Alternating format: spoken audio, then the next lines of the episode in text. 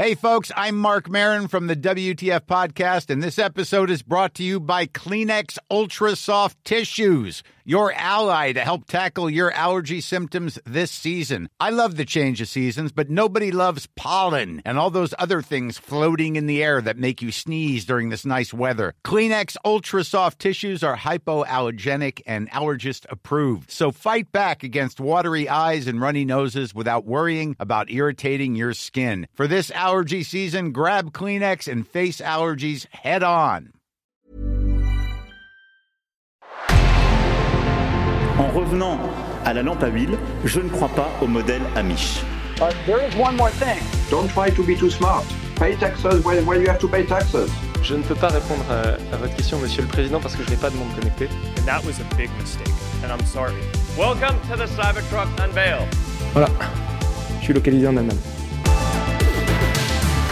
Signaux faibles, le podcast de siècle digital qui décode l'actualité du numérique. Bonjour à toutes et à tous, nous sommes le mercredi 5 octobre 2022. On est reparti pour plusieurs minutes d'informations et je vous dis desquelles on va parler tout de suite avec le sommaire. Elon Musk veut encore racheter Twitter, oui oui, de nouveau. On poursuivra avec Apple qui recentre une partie de sa production en Californie. Sans oublier aussi la Maison Blanche qui propose des règles pour encadrer les intelligences artificielles sur la base du volontariat. On vous expliquera tout ça. Et enfin, on terminera avec Google qui se lance dans l'imagerie médicale. Voilà pour les actualités du jour. Alors on n'attend pas plus longtemps et on démarre tout de suite. Elon Musk veut finalement de nouveau racheter Twitter. Et oui, Rappelons quand même qu'après s'être mis d'accord avec le réseau social pour un prix, Elon Musk s'était finalement rétracté, un désistement accompagné d'accusations de mensonges sur le nombre de bots et de faux comptes qui n'ont pas du tout plu à Twitter. Conséquence de tout ça, un procès opposant les deux parties doit se tenir ce mois-ci, Twitter voulant forcer l'entrepreneur à tenir parole.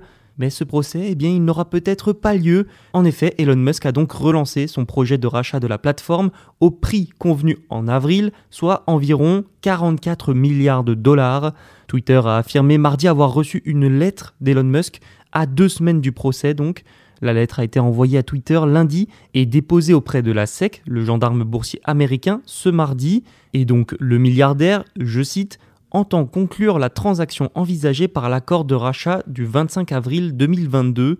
Alors théoriquement, le procès doit se tenir du 17 au 21 octobre, mais vous vous en doutez, il n'aura pas lieu si Twitter accepte cette nouvelle offre d'Elon Musk. Tout ça amène à une question au final, faut-il voir dans ce rétropédalage le signe qu'Elon Musk risquait bel et bien de perdre ce procès? Une question qui se pose d'autant plus que pendant les audiences préliminaires, les avocats du multimilliardaire semblaient vraiment avoir du mal à étayer les accusations sur les bots et les faux comptes. L'avocat de Twitter, de son côté, a pu compter sur deux rapports allant dans le sens du réseau social. Elon Musk a aussi tenté de repousser la date du procès. Il voulait attendre l'année prochaine, ça semblait donc mal engagé pour Elon Musk. Enfin, ce dernier, après qu'on ait appris qu'il voulait de nouveau racheter Twitter, a affirmé dans un tweet, je cite, que le rachat de Twitter est un accélérateur pour créer X, l'application de tout. On peut comprendre donc qu'il aimerait créer une super application dans laquelle sera intégré Twitter, une super application qui est pour l'instant apparemment désignée sous le nom de X. Une hypothèse probable quand on sait qu'Elon Musk a évoqué l'idée de créer une super application justement avec les employés de Twitter avant sa rétractation dans le rachat. Il a aussi une histoire avec cette lettre. Hein. X.com est son premier succès d'entrepreneur qui est à l'origine de PayPal et l'un des modèles phares de Tesla est le modèle X. Et lorsqu'il a décidé d'acquérir Twitter, il a créé une société qui allait en quelque sorte avaler Twitter une fois l'acquisition terminée et il l'a nommé X Holdings. Quoi qu'il en soit, comme le passé nous l'a si bien appris avec Elon Musk, il vaut mieux rester prudent et attendre la suite. Nous suivrons évidemment les prochaines péripéties de ce rachat dans Signaux Faibles. Parlons un peu d'Apple maintenant. La marque à la pomme et ses fournisseurs commencent peu à peu à quitter la Chine pour ce qui est de la production. Nous en avions déjà parlé plusieurs fois dans Signaux Faibles. L'Inde et le Vietnam sont notamment privilégiés. La faute à la politique zéro Covid de Pékin qui paralyse l'économie et la production. Et voilà que des fournisseurs du géant américain ont ajouté des sites de fabrication à proximité du siège de la société à Cupertino, en Californie, en 2021.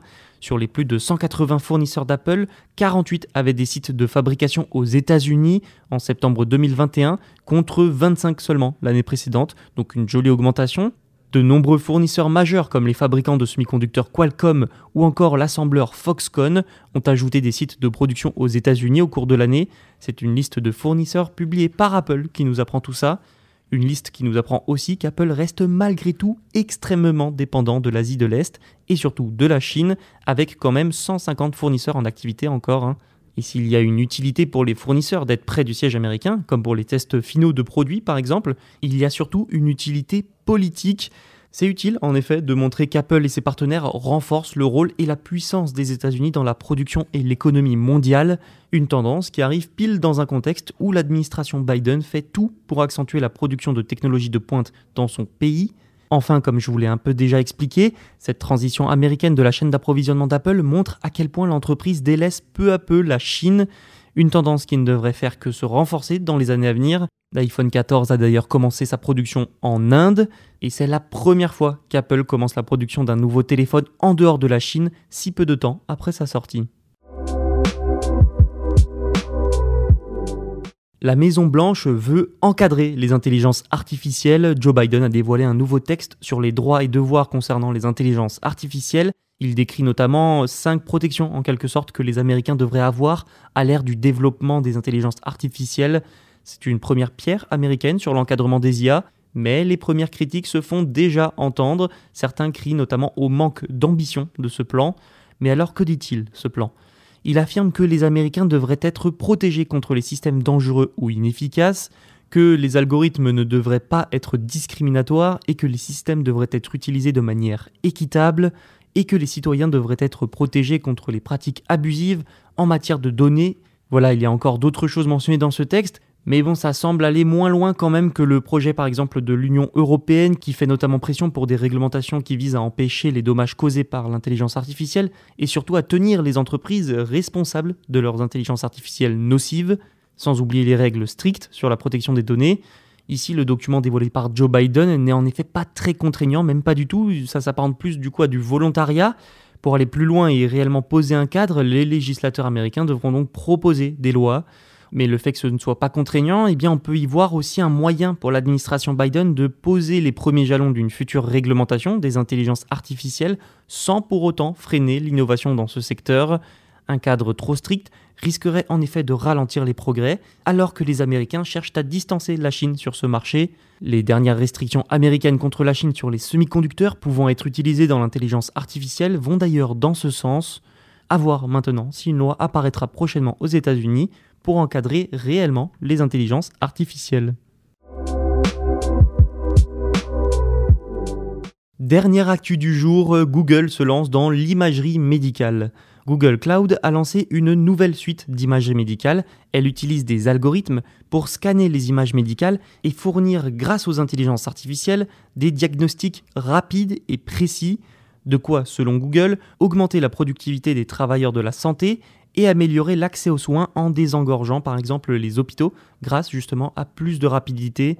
Cette offre inclut l'accès à des outils d'annotation prêts à l'emploi basés sur une intelligence artificielle créée par Nvidia elle peut par exemple effectuer des tâches manuelles répétitives comme l'étiquetage d'images médicales. Les services BigQuery et Looker de Google sont aussi intégrés. Ils peuvent être utilisés pour rechercher et visualiser des pétaoctets de données d'imagerie. Bien pratique hein, quand même. Bref, Google compte bien révolutionner l'imagerie médicale et le monde de la santé. Surtout que le géant américain se veut rassurant. Son offre utilise l'interface de programmation d'applications Cloud Healthcare de Google, ce qui permet, selon l'entreprise, un échange de données sécurisé. Les données de santé sont en effet extrêmement sensibles hein, et régulièrement la cible de pirates informatiques, comme nous l'avons récemment constaté malheureusement en France. Pour vous donner un exemple un peu plus concret, cette offre de Google pourrait par exemple être utilisée par des hôpitaux pour créer un vaste bassin de données d'entraînement anonyme. Elles seront ensuite utilisées, ces données, pour créer de nouveaux modèles d'intelligence artificielle capables de prédire les métastases chez les patients atteints de cancer de la prostate. Surtout, cette nouvelle incursion de Google dans le secteur de la santé montre à quel point les géants technologiques investissent de plus en plus sur ce marché, un marché lucratif, surtout aux États-Unis. Amazon n'est par exemple pas en reste avec de nombreux projets et rachats ces derniers mois. Il faut donc s'attendre à voir cette tendance s'accentuer dans les années à venir, ce qui posera sans doute une nouvelle problématique de concentration et de position dominante des géants américains dans un secteur de plus. Merci d'avoir écouté cet épisode de Signaux Faibles. On se retrouve dès demain pour un autre. N'oubliez pas de vous abonner si ça vous a plu. Vous pouvez aussi nous laisser une note. À bientôt.